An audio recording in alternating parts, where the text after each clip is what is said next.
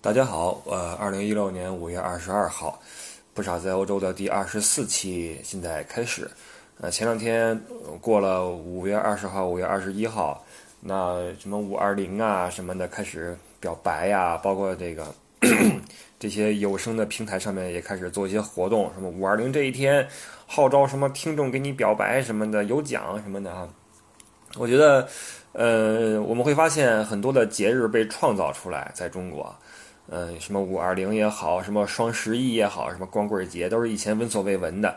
我觉得这个说明我们生活在不论是泡沫也好，还是什么也好吧，生活在一个盛世之下。实际上，这都是我们的内心的需求。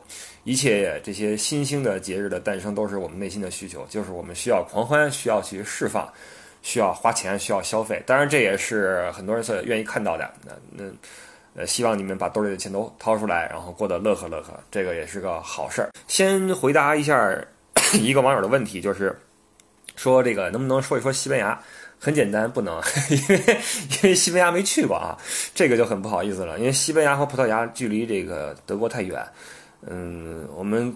不论是工作还是旅游，去那边都算远的啊。工作的话就更加不会去，基本上是以德国为中心的辐射这么一圈，基本上就是希特勒去什么地方，我要去什么地方啊。你就看什么边上这些捷克啊，什么呃这些什么奥地利啊，这是很熟悉的，包括法国嘛，对吧？都是很熟悉的。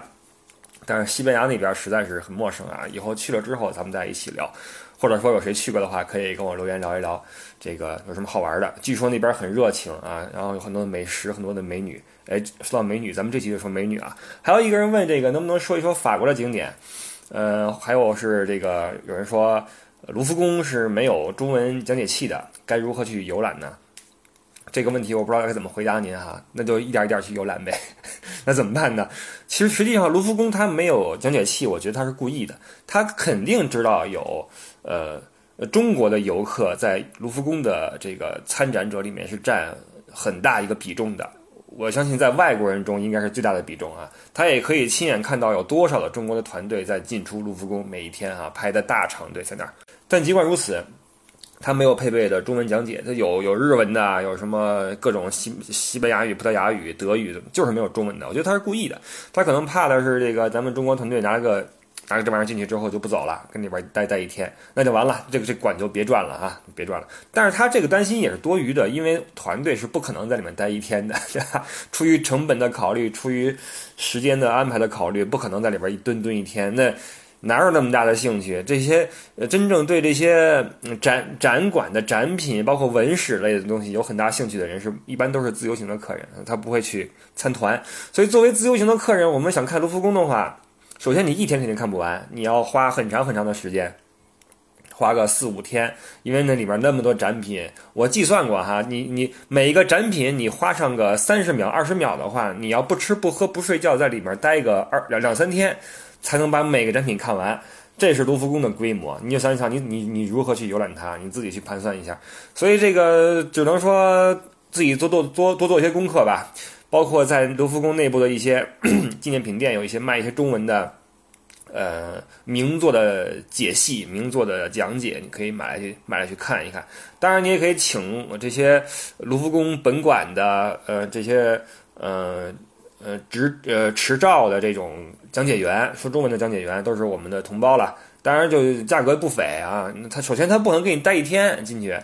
呃，你请一次的话，大概讲个一小时、两小时。一般他们是给这个团队来服务的，每个人发个讲解器，带你走一趟，看看胜利女神，看看蒙娜丽莎，看一些其他的雕塑也好，名作也好，三个三三三宝嘛。等你看完，再讲些其他的。一两小时之后，就大家再见。你一个人请请请这么一个讲解员跟你一天的话，花销咱们是太太高了哈。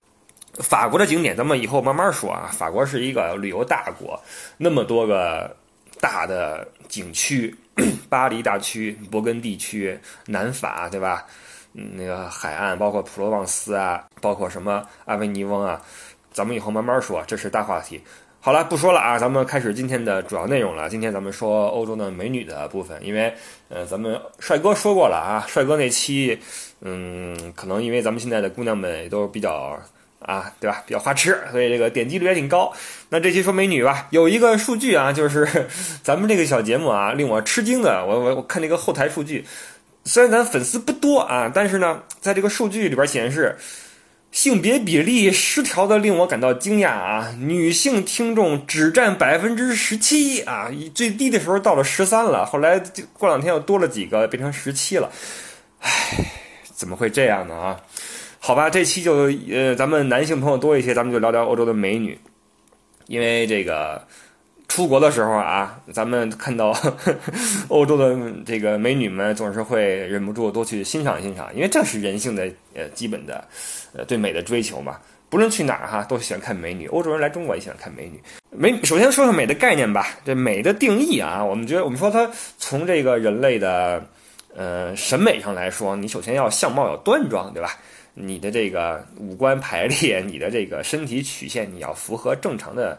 人类的审美审美观点哈，而且你就是说你生理上要健康，你你你你不能有残缺，对吧？你你要 完美，然后你要有一个。健康的感觉，因为人类是要繁衍的嘛。你出于动物性来讲，人类是要繁衍的嘛。你首先作为一个动物，你要健康，你要你不能病病殃殃的，对吧？你一脸惨白，然后这个晒会儿太阳就晕倒，这肯定是不行的。你要健康，你要有 动感，你要呃，你不能说你一干活都都都躺地上了，或者一一一一年到头咳嗽发烧什么的，那就不行。在这一点上，欧洲的女性们大多还是 OK 的哈，比这个亚洲的稍微强一些，因为这是人种差别，咱咱没办法啊。因为从不论男性女性，欧洲人的话比亚洲人来说就是要健壮一些嘛，嗯，包括身材要高大一些，然后更加的有动感一些哈。其次就是你这个比例啊，你比例要好，主要是我们看这个这个欧洲人，他他美就美在他的这个比例是更加的接近黄金分割，他胳膊长腿长，然后这个。啊，对吧？前凸后翘，它有这么一个特点，不像咱们亚洲人，头大，然后这个四肢短，肩膀窄，就有点不好看啊，不好看。当然了，咱们头大有智慧啊，这个就单说。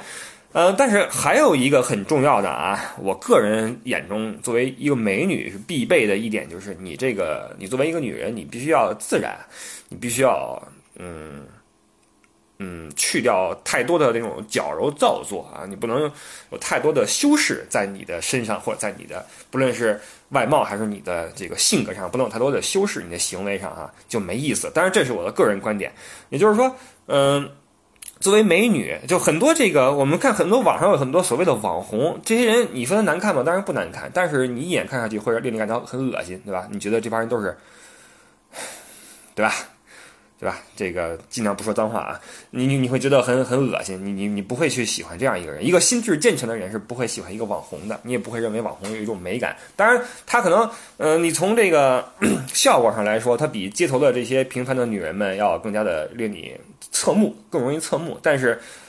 它会让你觉得不舒服，对吧？不舒服。所以这个作为一个女人来说，但我重申啊，这一期纯粹是我作为一个男人的个人的观点啊。作为一个女人来说，一个美女来说，呃，你的性格你一定要要真诚啊，你一定要真诚，你你不要去，嗯，有很多的杂质在里面，你不要去嫌贫爱富，不要物质，不要攀比，不要势利。同时，你要自然，你要善良，也就是说，不论你不论你面对什么样的人、什么样的事儿，你都有一颗比较真诚的心去面对。这不是瞎掰啊，这是我认为这是作为一个女人来说很重要的一点。因为这个世界本来就已经够丑恶的了，作为这个世界上能让这个世界美美貌一点的、美丽一点的女人，我觉得更加应该注意自己的言行，因为这个世界的美丽 就寄托在你们的身上，对吧？男的是没没希望了，这个世界的美丽就靠女人，用你们的外貌，用你们的温柔，用你们的母性去温暖这个世界，这个是实打实的一些东西。所以，嗯，关于美女，这是几个条件啊：生理健康，再一个身材曲线优美，然后最重要最重要的是心地善良，然后自然。这等等，这是我认为作为一个美女所应该具备的几个条件。在我们那期欧洲帅哥导论那个节目里边，咱说了哈，这个欧洲的帅哥们是分呃分片儿的，因为这个各个地区不一样的话呢，这个帅哥的这个这个这个样貌也不一样，而且产地产地是有这个划分的哈。那在那期咱们说了哈，德国是一个产帅帅哥的地方，包括。北欧，包括意大利，包括法国，在美女方面也差不多啊。这个法国和意大利一直是在人的这个嗯气质和相貌上，包括生理上是一个呃很优越的地方。这个不得不说啊，法国人主要胜在气质上。在男男性那期咱们就说了哈，法国的帅哥们，呃，气质忧郁，很有文艺范儿，然后眼睫毛很长，小小小窄脸儿哈，然后看你的这个目光带些羞涩，然后这个白白的脸上有点雀斑那种萌萌的可爱的样子哈，这个是法国帅哥给我们的感觉。美女也是啊，美那个法国的美女是非常符合我们中国人的审美的，呃。就是体型不是那么庞大啊。首先，因为提到欧洲欧洲的女人，首先就是那个倍儿猛那感觉，咱们就感到很痛苦。因为对于亚洲男性来说，对于我们同胞来说，来欧洲一趟是，街上美女是多，但是一个个的让人看了就你就觉得有距离感。世界最高的啊，平均最高的人是荷兰人，女性身高是一米七，平均身高一米七，男性一米八。你就想想吧，你想想你你你去了这国家，你什么感觉？荷兰女性很漂亮啊，那个待会儿咱们再说。但是法国人普遍没那么高大啊，不论是男性女性，都是很娇小、很小巧那一种。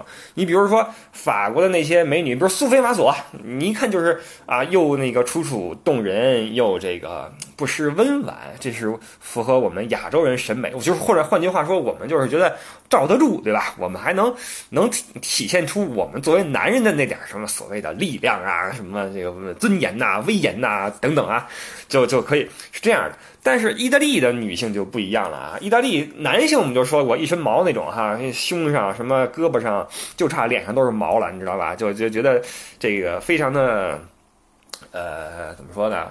原始，有种原始美。那女性也一样啊。这国家可能是跟这个地理有关系，地中海的阳光在照耀下哈，包括这个加德里亚海的海风吹吹吹出了这么一拨人，嗯，男性非常的。嗯，原始女性也是啊，这个大高个儿，然后这个大屁股、大胸。莫妮卡·贝鲁奇见过吧？当然，这也是意大利的国宝级的美女了，也不是满街都这样啊。你去意大利去街上看一看，就是农妇，包括那倍儿寒碜的也有的是。但是总的来说呢，意大利的美女呢，就是比较的，呃，比起法国人就开朗的多哈，热情的多。当年上学的时候认识过一些来自意大利的同学，就是明显就很热情，而且这个。这个没事儿喜欢这个出去喝个酒啊，抽烟。欧洲的女人抽烟是很普遍的啊，很多人来欧洲这边来玩来玩会发现说这个，哟，这边的女的抽烟怎么比男的还多？这个 哪个性别吸烟多，我还真没有去去看过这比比例啊。但是这个女性吸烟的比比例肯定是大大高于亚洲，因为这个。欧洲它平等嘛，男女平等嘛，是它它是真平等啊，不是说这个，因为在目前在国内兴起的一股女权热啊，有有这么一波这个这个这个女权主义者。在那儿叫啊，女权这东西玩不好就容易玩线啊，成为这个这个中华田园女犬，这个跟着那个所谓的直男癌一起跟那儿两边互掐，其实两边都是挺挺变态的一帮人啊。所以这这个这边的女权她不嚷嚷，但是她实际上做的事儿都是男人做的事儿。你比如说你你出去你出去抽烟，我也出去抽烟啊，你泡吧我也泡吧，一样没什么的，男的也习以为常，没有有什么区别对吧？男女没什么区别。这个，这他从根儿上觉得这是平等的。我们之所以认为这边女的抽烟多，是因为我咱们亚洲女的抽烟太少了，你知道吗？跟咱们那儿现在还好点儿了，现在这观念还好点儿了。搁我小时候，哇塞，你别说女女的了，男孩儿你要是抽烟，你完蛋了。我跟你说，你这以后是要进派出所的呀，你知道吗？你还混不混了？你这以后你就是职高的呀。哎，对不起啊，职高的同朋友们不要生气啊，在我们那个年代是这样的啊。当然，我不否认现在很多职高出来的人都是人才啊，都是人才。像我们这种正规，不，不是也不是正规军，对不起，越说越远了。像我们这种俗的啊，这种高中毕业的，反而有时候就挺软的啊。这说远了，所以这边呢女性抽烟的很多。当时在学校里面接触一些老外同学，哈，个个抽着烟，然后怎么怎么样，很很很很正常。这是意大利的美女，但是德国的话，德国我们说了啊，德国是一个产帅哥的一个国度，但是在女性方面就不行了啊，就不行，也不知道为什么，日耳曼人的女性都不行，包括英国。这个英国帅哥多吧？什么那个看片里边那些绅士们哈，各种邦德什么的，当然邦德也就是外国人演的，那各种的绅士什么的，那个给人留下很深的印象。但是，一说女的，你去英国看一看，哇塞；德国看一看，哇塞。这个首先啊，德国的女哈比较的生猛，她她还不是那种意大利式那种什么意大利，她猛中带着一种热辣，带着一种奔放，对吧？德国这边猛，她就是猛。就是猛，没别的了啊！什么这个什么这个独立啊，特别独立，体现在什么地方呢？不需要男人，什么什么修自行车，什么换灯泡什么的，都是自己来，你知道吗？哇塞，你看大街上德国女人那个造型啊，那个眉宇间就是一股正气，你知道吗？尤其那警察，你知道吗？德国的女警，哇塞，你看了之后。首先啊，首先是你，他是外貌是很端庄的啊。德国人以端庄著称，不论是男的还是女的，都很端庄、很正派啊。尤其警察，但是呢，你从女性的身上看不到那种温婉、那种。小鸟依人那种我们亚洲男性所期望的那种能够彰显我们男性魅力的那种对应的玩意儿，你找不到啊，都是都是他觉得你觉得这这这不是个女的，你知道吗？虽然她性别上你一看就是个女人，但是她你跟她的交流中或怎么样，你会发现她人格极其的独立，嗯，让你都没办法去去接触。我我们说我们去追一个女生哈，我们往往会从其弱点下手。你比如说。那个，我我给你修电脑，这这是我当年在留学的时候一个留学的时候一个很很很有意思的一个现象，就是很多对儿这个情侣最开始都是 由修电脑开始的，就是女生电脑坏了怎么办呢？男生去修电脑，修着修着怎么怎么着了？一开始我们觉得这个这是个偶然，后来发现不是，因为这个 在。让让谁去自己家修电脑的问题上，后来我经过发经过探讨，我发现，女人也是动了心思的，并不是所有的人都可以去给一个人去修电脑啊，一定是精挑细选的。所以这个，对，但我说回来啊，就是男的你得给女的做事儿，对吧？你得，呃，你得开车去带她去哪儿玩去，或者说你给她你请她吃饭，或者说你给她修电脑、修自行车。那德国女人不需要。德国女人自己都搞定了，我自己开车，我自己做饭，我自己修电脑，我自己换灯泡，我自己去哪儿去哪儿玩，我挺好的，我用不着你。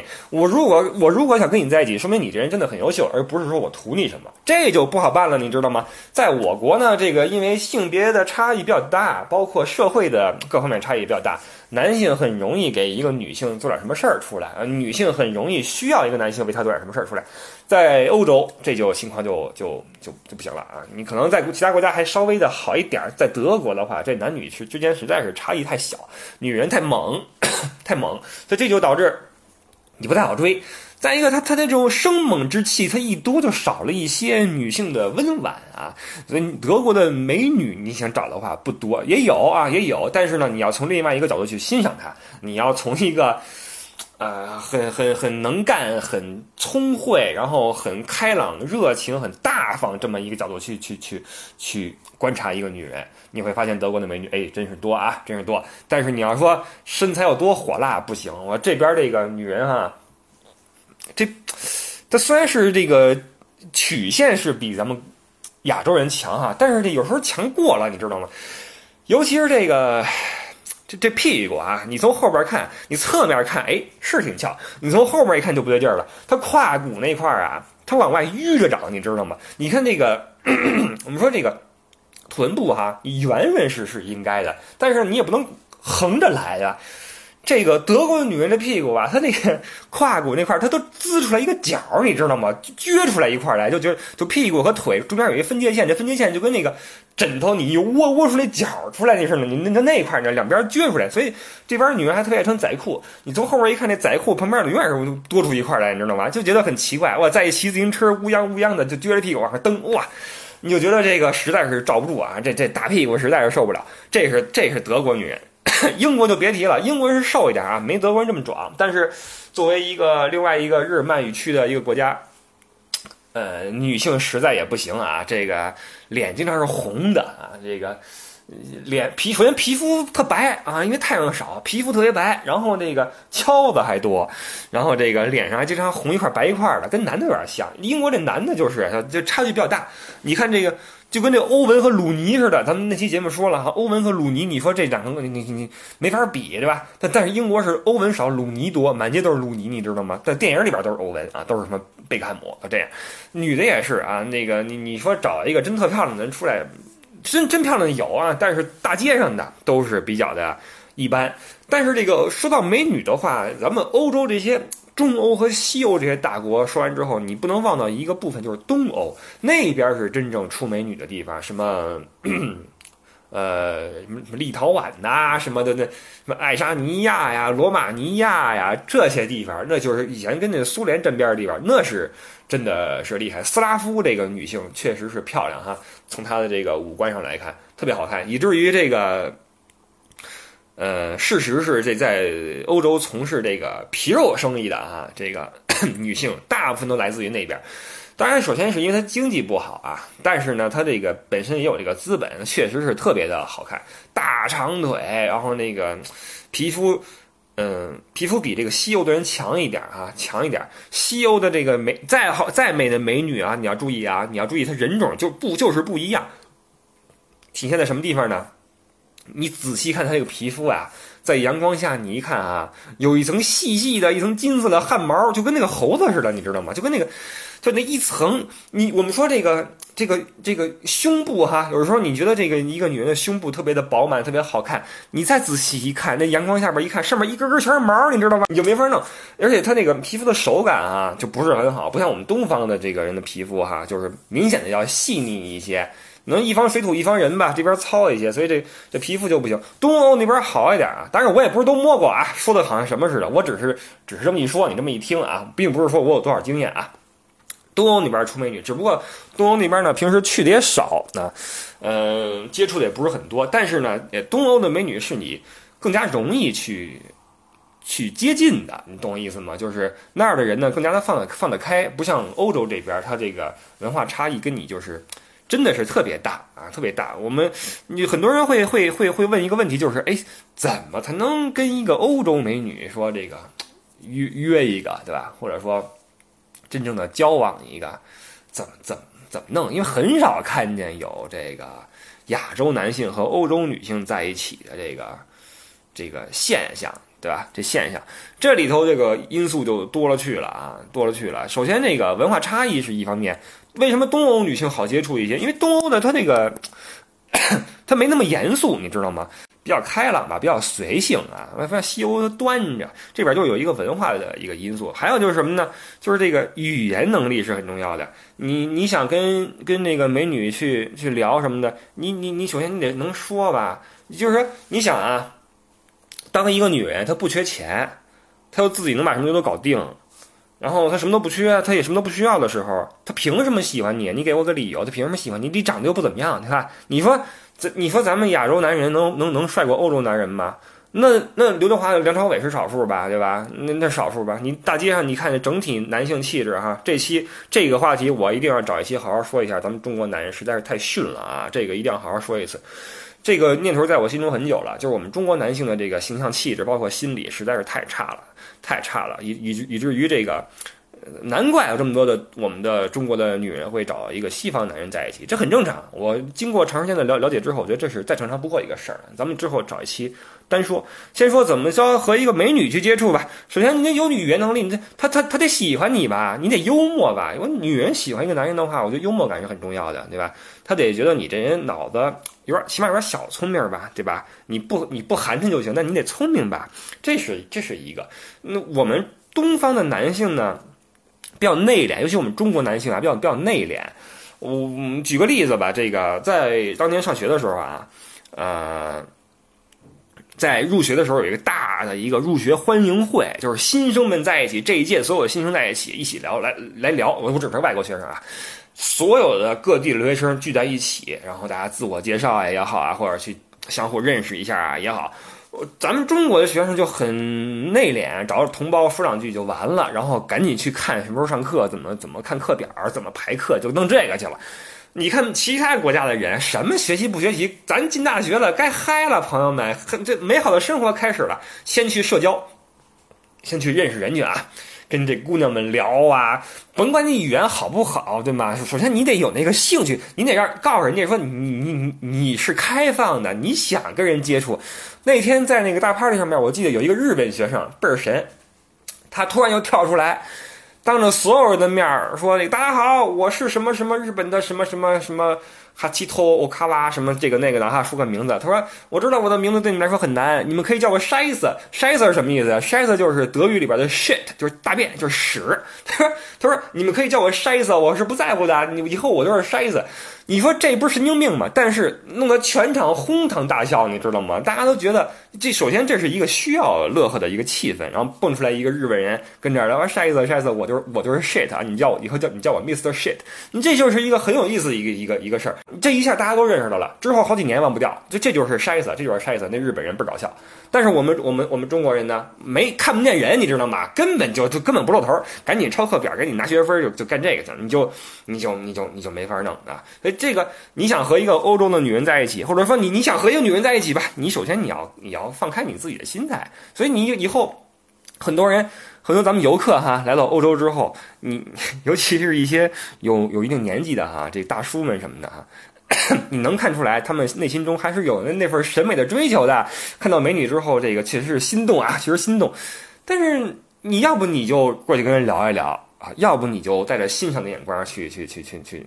去看看就完了。哎呦，不捡，给人偷拍呀，什么猥琐的在后边议论人家身材呀，净干这事儿，你知道吗？你说你别以为人都是傻子，你知道吗？女人这么敏感，你干什么事儿人能不知道吗？你说这事儿干多了，他能对你有好感吗？你要不你就过来泡我来，你你你有这胆儿也行，对吧？你又不敢，你你又你又矬，然后你还你还猥琐，你说你这你你你怎么怎么办？你怎么你还想跟人家混？你别开玩笑了，对吧？别开玩笑。所以你作为一个东方人，在欧洲。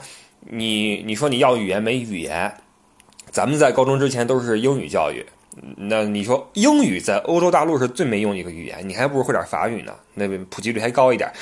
法国人说法语，德国人说德语，意大利人说意大利语，捷克人说捷克语，波兰人说波兰语。欧洲大陆每个国家都有自己的语言，包括什么荷兰人说荷兰语。你说你英语你怎么混？你混不了。但是就算你你说你语言不够好，那你说你像日本这大便先生，这哥们儿。刚来的第一年，语言也不行，我就跟你说我叫大便，我就告诉你我是开放的，我是乐意跟你去乐呵乐呵，乐意去跟你去玩，就是他的他的这个整个人是 open 的，这就给自己创造了机会，给别人一个信号，就是我是没有问题，你我我乐意跟你去玩，不像我们就是说语言好的，我们也就闷在家里边或者只混自己的圈子，这个是截然不同的。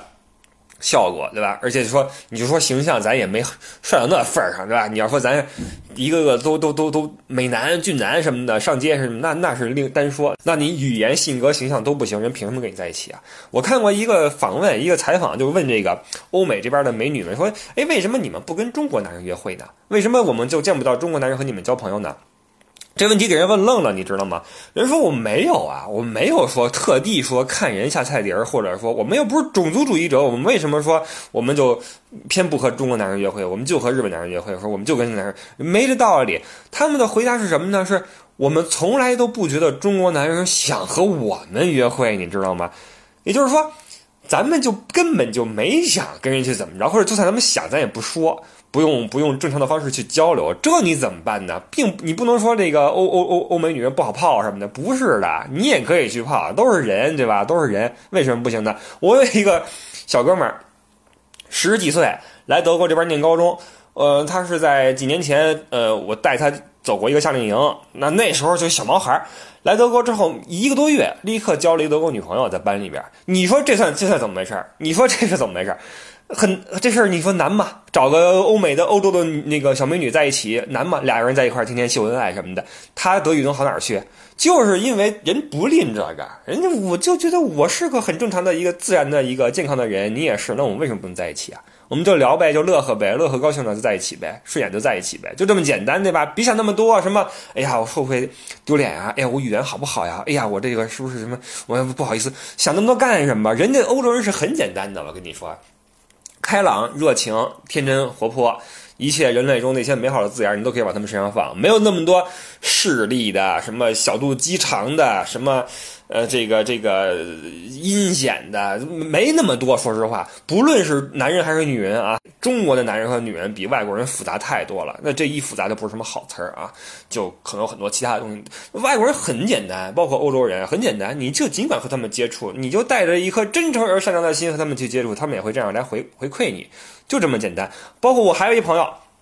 我告诉你们，欧洲的女人难泡不难泡？当然这不是中国人，我这哥们儿是一个匈牙利人。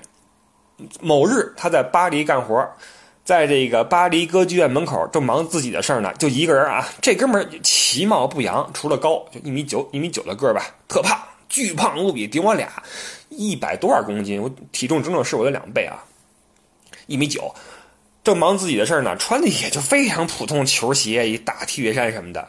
过来一个法国一个。金发美女，身上喷着香水，拿着一根烟，穿着小红高跟鞋，嘎噔嘎噔就来了。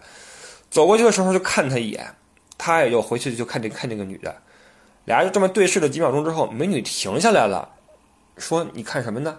用法语说的。这哥们当然不会法语了，匈牙利人嘛。用英语说这个啊，什么意思？那法国女的用英语说：“你看，你看我呢。”他说：“对，我是看你呢。”他说：“因为我发现你也在看我。”哎，俩人就这么你来我往，你来我往，聊成了，你知道吗？就这么聊成了。当然不是成男女朋友啊，而是两个人去约了一起去啪啪啪什么的呀。就这个之后，这哥们每次去巴黎，只要去巴黎，这个姑娘都会出来跟他见面，然后找个地方两个人去约个会，什么喝个咖啡、看个电影什么的。就这么简单，就这么打个照面，就这么简单。那哥们绝对其貌不扬，我跟你说，不是什么大帅哥，包括也不会法语，就这么在一起了。你说这事儿跟欧洲的美女在一起很难吗？不难。很多人会问这个我们这边人哈，就是在欧洲时间生活时间长的人，说你怎么不跟一个欧洲人在一起啊？谈没谈过欧洲女朋友什么的？没有啊，没有过。他们觉得很奇怪，说哎，怎么不可能啊？怎么不尝尝鲜什么的？这不是尝鲜不尝鲜的问题。咱们刚才说了，你要想和一个欧洲的。先不说是不是美女了，和女人在一起，你要首先要融入他们的本地的文化，用他们自己的方式去交流。但首先，这个作为个人来说，我就觉得没什么意思啊。为什么我要融入你的文化呢？对吧？为什么你不融入我的文化呀？那如果我们都这么懒的话，就不要在一起呗，就这么简单。因为这是个很累的事儿啊。我觉得并没有必要说为了和他们去。谈一次恋爱，然后让自己去用他们的方式去交流，开那些他们的玩笑什么的，也怪没劲的。但尽管如此，你说天上掉馅饼啊，也有这种事儿发生。什么事儿呢？当时住校的时候，在欧洲这边德国念书的时候住校嘛。因为这里的学生宿舍它跟国内的不太一样啊，国内都是那种大的那种宿舍楼，然后男生一楼，女生一楼啊，这边不是的，这边都是一个个小公寓啊，一个小楼，小楼里面可能有十个房间，那么每个房间住一个学生啊，而且男女混住，你这个你说不定碰到什么样的室友啊，都是混住的。呃，洗手间也是共共用啊，男女共用，共用一个几个洗手间，共用几个浴室，是不分什么性别不性别的，比较人性化。那在这样的一个小宿舍里面，大家以一个小集体的方式去去生活嘛，一起去。在一个地方做饭，一个地方看电视什么的，一个大公用的一个客厅，客厅有一个大电视啊，有一些什么好玩的一些书啊、游戏啊，那个牌类在那摆着，可以在那玩。那到周末就会难免有一些什么小的小 party 啊、小酒会之类的。在其中的一次啊，因为我实际上对于这种跟欧洲人在一起玩也不是很热衷，我也并不喜欢融入他们的文化，我也因为聊来聊去，最后都都那么回事儿啊，就是意思意思就得了。就是因为我也不是那种说闷屋里边苦读那种学霸型的，我也不是，所以到这种酒会我也出去露个脸然后一块乐呵乐呵玩一会儿啊。然后那天呢是来了一个外边的几个学生，就是住在其他宿舍的几个学生来我们这边玩，是我隔壁的隔壁的朋友。我隔壁是一个德国哥们儿啊，我隔壁的隔壁是一个保加利亚的一个一个姐们儿啊，一个小姑娘学生。她来了几个姐妹啊，一块过来玩，一块来嗨。那我也在，大家一起来乐呵呗，开开玩笑啊，说说笑话什么的。他们就突然说就说说，哎，不傻，说你你跟其他的中国人不一样。我说怎么不一样？他说你好玩说你他们说他们说你这你特别有意思，你这个啊让我们觉得好玩说其他人都不说话，怎么着？我说我说我也可以理解啊，我说还行吧。我说这个一起来玩呗。心想其实我也就是乐呵乐呵，一会儿就完事儿了。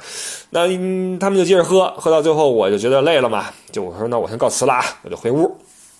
到我房间里面去，我去这个，呃，玩电脑啊，或怎么样？然后没过没多会儿之后，嘣嘣嘣有人敲门，我一开门是这个保加利亚外边那个姐们来了。他我说你什么意思？他说这个我来找你玩。我说那行，那你进来吧，你进来吧。然后俩人一块这个聊聊天啊，聊聊这个你哪来的呀，我哪来的呀？什么你念什么呀？就就就半就是不疼不痒的吧。然后这哥们儿突然说：“哎呀，我我要去洗澡。”我说啊，我说什么情况？他说那个你有浴巾没有？借我一条。我就把我这浴巾拿出来，我说你用这个吧。等会儿就洗洗去洗澡去了，因为洗澡也不在房间里面，那那个浴室是公用的啊，几个浴室是公用的。洗完之后裹着浴巾，咣叽推门进来了，我给我吓坏了。我说你这什么意思？他说我今天晚上想睡你这块，可以不可以？我说啊，我说这个我也不好拒绝，我我我说不行，那可太太太太那什么了哈。那我这屋什么情况？我这屋就十平米，一单人床，一写字台，然后一个小桌子上面放着电脑，还旁边有一个小的一个小小水池，就这么大。嗯，我说你要睡觉的话，那你就睡我床上。他说对，就是睡你床上啊。然后我说你想好了吗？他说这个我想好了呀。他说你想好了没有？我说我说这样这样，我说那个我要我要去上洗手间，我去上洗手间，我就出去了，我带着手机。当时也怂啊！当时我多大？二十四岁差不多吧，二十三四岁吧。我立刻打电话给我英国一发小，那哥们儿是我一发小，他在英国念书呢。我说：“哎，我说哥们儿出事儿了，出事儿了！我说来一保加利亚一个一个姑娘要跟我睡觉。”然后那个我那个哥哥们儿非常冷静啊，说：“那个怎么样？长得怎么样？几分？”我说：“那个七分是有了。”我说：“我说我说你说我怎么办啊？睡不睡？”他说：“你傻呀，当然他妈睡了！你等什么呢？睡呀！还还问我？你快睡！”然后就嘣，电话就挂掉了。然后我就好吧，我这个从洗手间出来，做了几个深呼吸，回回房间。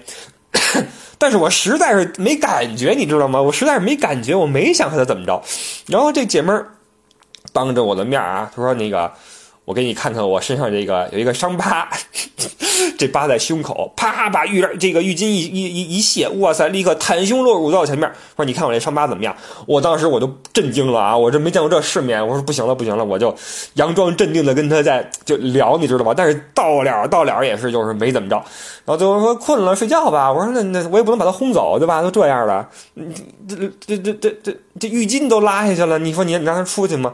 我说来来来上上床上床上床睡觉睡觉，俩人挤挤一双人床不挤一单人床盖一。被子就就这么睡了，你知道吗？就生生的就这么睡了。第二天早上起来，然后这个。闹钟一响，我 我把它摇起来，我说：“哎哎哎，我说该上课去了。”然后这姐们儿就一脸的这个迷糊的，就穿上衣服就走了，你知道吗？再也没理我，之后再也没理我。我觉得这事儿可能给人打击挺大的。但是这个，但这事儿不说不说其他的啊，我的意思是什么呢？你再怎么你在欧洲，你再怎么语言不好或怎么着，你总有这样的机会和他们有有有有这种接触。所以和一个欧洲的美女在一起，怎么怎么样，一点都不难啊。很多人会问你为什么没和他们在一起？这事儿不是说，这首先是想不想的问题啊，并不是说能不能的问题。再有一个就是，实际上这事儿关键取决于我们自己内心的开放程度啊。人人家是很放得开的，对吧？没没没觉得怎么着，咱们自己不要想那么多啊。这是关于欧洲的美女的一些消息，可能说美女词也不是很多，主要说两性关系了啊。以后还会再说一期关于这个呃涉外婚姻的，包括这个为什么。中国男人和欧洲女人在一起的少，而这个中国女人和欧洲男人在一起比较多，这是一个很有意思的话题。我们以后会找一期来来说一下啊。关于美女，先说这么多啊，也说了一些欧洲主流国家的美女的一些状况啊。对了，荷兰的美女还没没说呢，说荷兰的这个女人呢，就什么样呢？就是非常的自然，很健康，因为这荷兰本来就是个农业国啊。嗯，这个。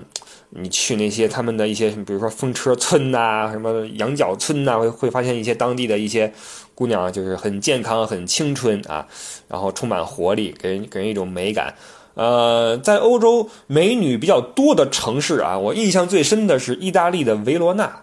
有一次我去维罗纳，会发现就当地的那个学生特别的青春，特别的漂亮啊，嗯，完全是没有想到在那样一个小小城后这么多的美女出现，那次给我这震惊了啊，很这个满街都是，好像是学校放学还是怎么着，全是小美女，满街都是，不知道这跟这个罗密欧的故乡有没有关系啊？罗密欧与朱丽的朱丽叶的故乡有没有关系？总之那地方美女真的是很很多很多。总的来说啊，这个。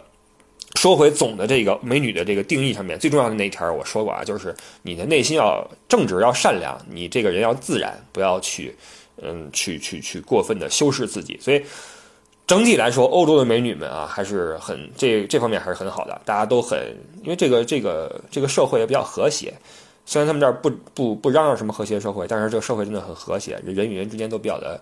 就比较的真诚，比较的友善啊，所以，嗯，不像在国内似的，有些时候我们会发现有一些异性啊，不论是男性还是女性吧，会刻意的做出一种状态，让你觉得跟你很有距离，就很难受，你知道吧？所以总的来说呢，在欧洲的这些女性们呢，嗯，都比较的热情，比较的嗯正直啊，所以呃，给人感觉还是很好的。这是关于整体的欧洲的嗯美女的一些。